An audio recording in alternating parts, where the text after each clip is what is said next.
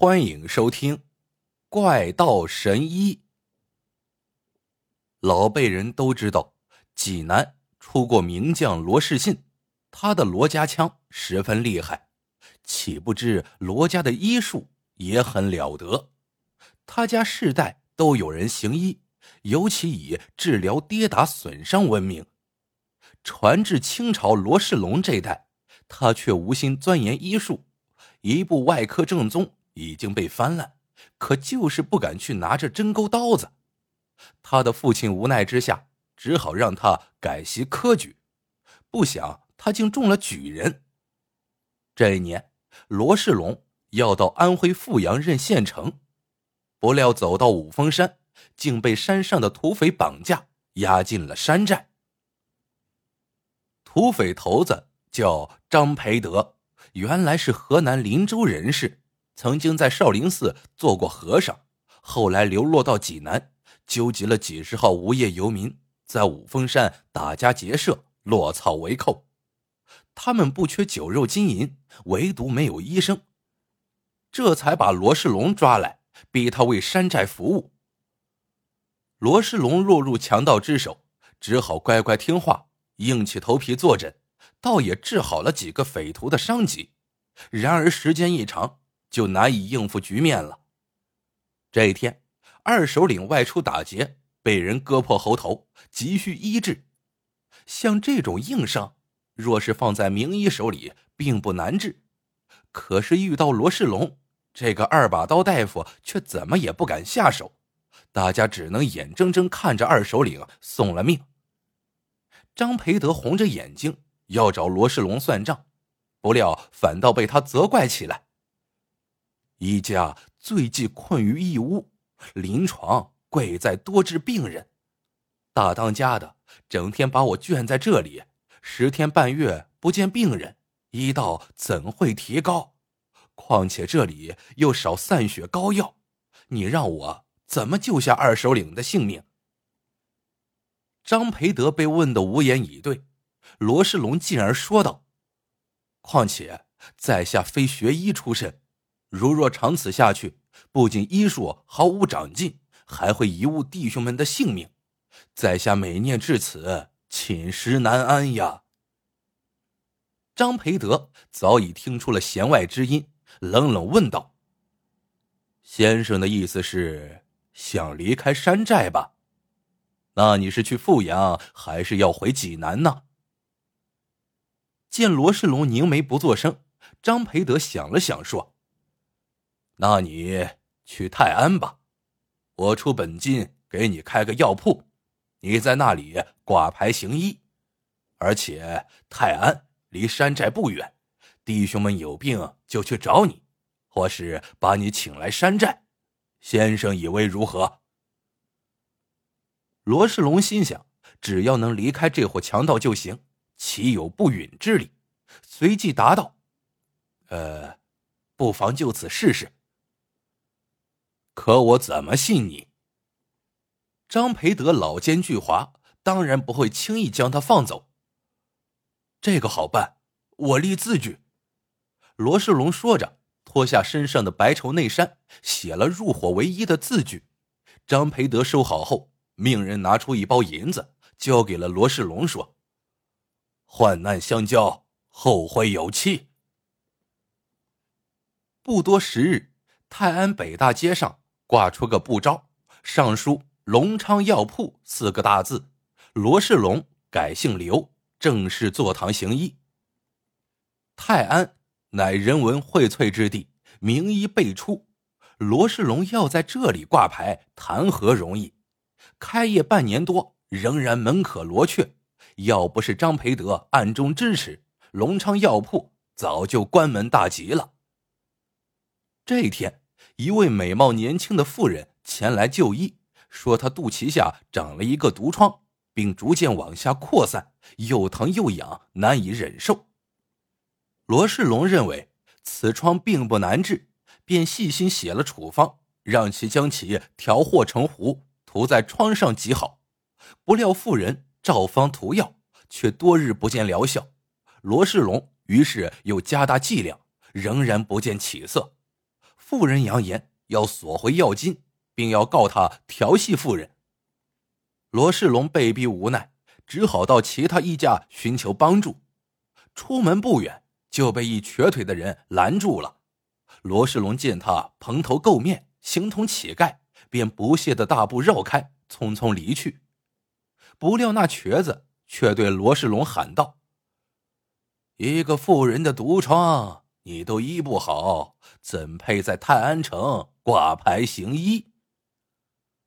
罗世龙一听，自知是遇到了高人，当即停了脚步，转身扶起瘸子，倒头便拜：“在下有眼不识泰山，万望大师恕我怠慢之罪。”罪倒是没有。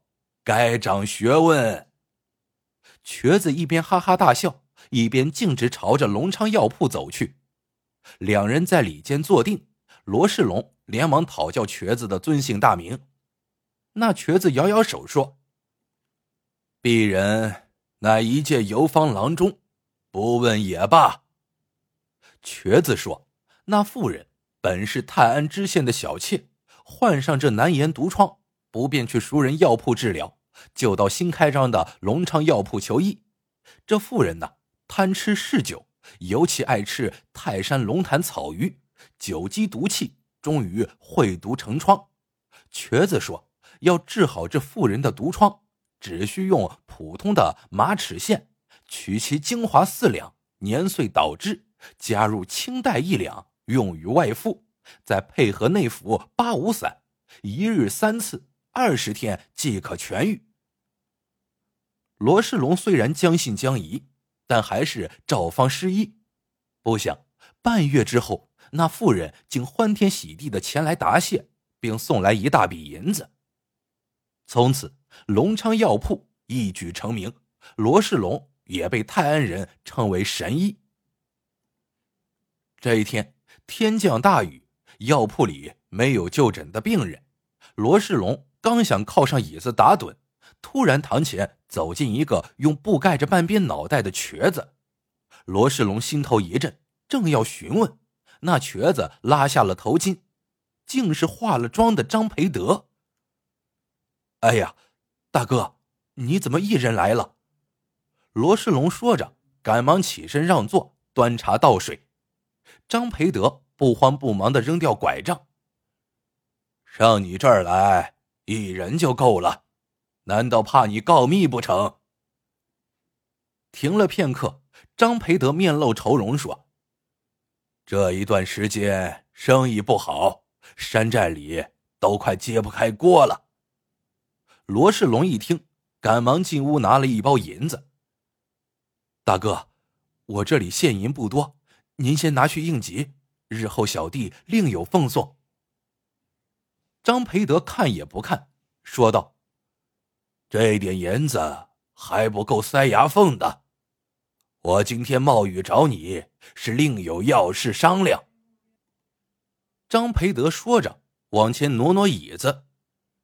这泰安城里富户不少，弟兄们辛苦这些日子也摸了个底。说着，递上了一份长长的名单。罗世龙心中一惊，忙试探着问道。大哥让我踩点，也算是吧。张培德点头说：“这些土鳖财主个个为富不仁，他们以后找你看病，务必多套些画出来，最好能画出各家的宅院草图，弟兄们就能够手到擒来。罗先生，你看如何？”罗世龙倒吸一口凉气，忙摇摇手道：“不可，不可！我在这里挂牌行医，是想给弟兄们瞧病提供方便，要帮大哥抢劫，这万万不妥！”哈哈哈哈！张培德一阵狂笑，突然变了脸色：“我让你来泰安，你以为真是让你学治病的本事？”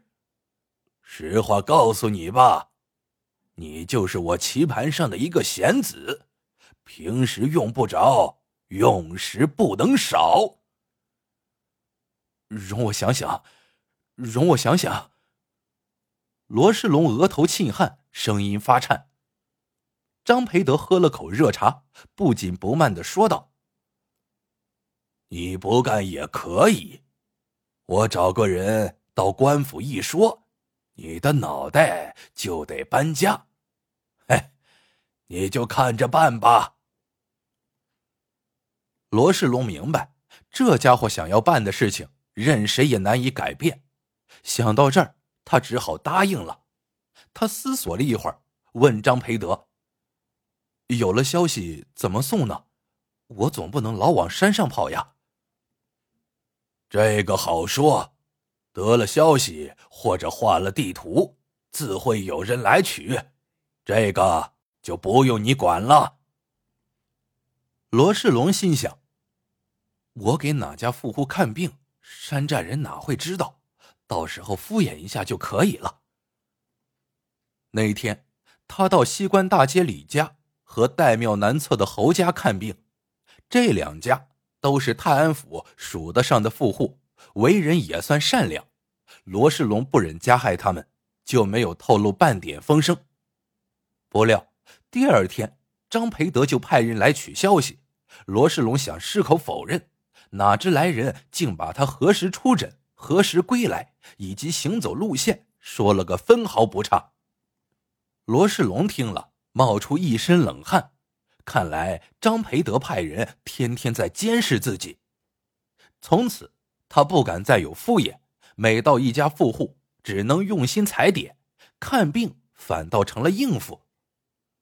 果然，罗世龙的预料开始应验，他到哪家富户看病，不出三天五日，那家必定遭到抢劫。罗世龙惊恐不已，干脆装病躺倒。听候大首领处置。这一天半夜，五峰山来人请罗世龙上山，他预感到祸事来临，就忐忑不安的随那个人上山。到了山上，才知道原来是张培德得了喉头肿痛的重症。罗世龙看了，心里明白，这位大首领常吃山中的长尾斑鸠，这种禽鸟又吃山中半夏。张培德的喉咙正是半夏之毒所致，按照书上的医方，吃上多半斤生姜即可，用不着再开什么处方。然而罗世龙自有主意，他从枕包里取出巴豆霜、西黄、天竺兰等七八味药，都裹在白布袋里，同老豆腐一起去煮，想用以毒攻毒之法治疗此病。张培德命人摆上酒席。他要好好慰劳这位踩点的功臣，几个人浅斟慢饮，也不知道喝了几个时辰，那豆腐终于煮好了。张培德让人端到近前看了，正要举筷服用，就听后屋有人喊道：“慢着，我有话说。”话音未落，走出一人，罗世龙看了大吃一惊，此人。正是他苦苦寻找的瘸腿郎中。好你个歹毒的罗世龙，你要把大首领害死不成？瘸腿郎中厉声说：“这种豆腐确实能治喉症，可是你有意煮的时间过长，病人吃过当场无恙，但不出十天必死无疑。大首领待你不薄，为何下此毒手？”罗世龙听了，如雷轰顶，脸色煞白，哆嗦着嘴唇。恩师，您……我不是你的恩师，我是大首领的师兄。原来这二人早年同在少林寺为僧，因为触犯寺规，一同逃来山东，时聚时散，相互照应。当初泰安城中指点迷津的那一幕。正是他们事先策划的一计，罗世龙尽管精明，可终究未能识破他们的诡计。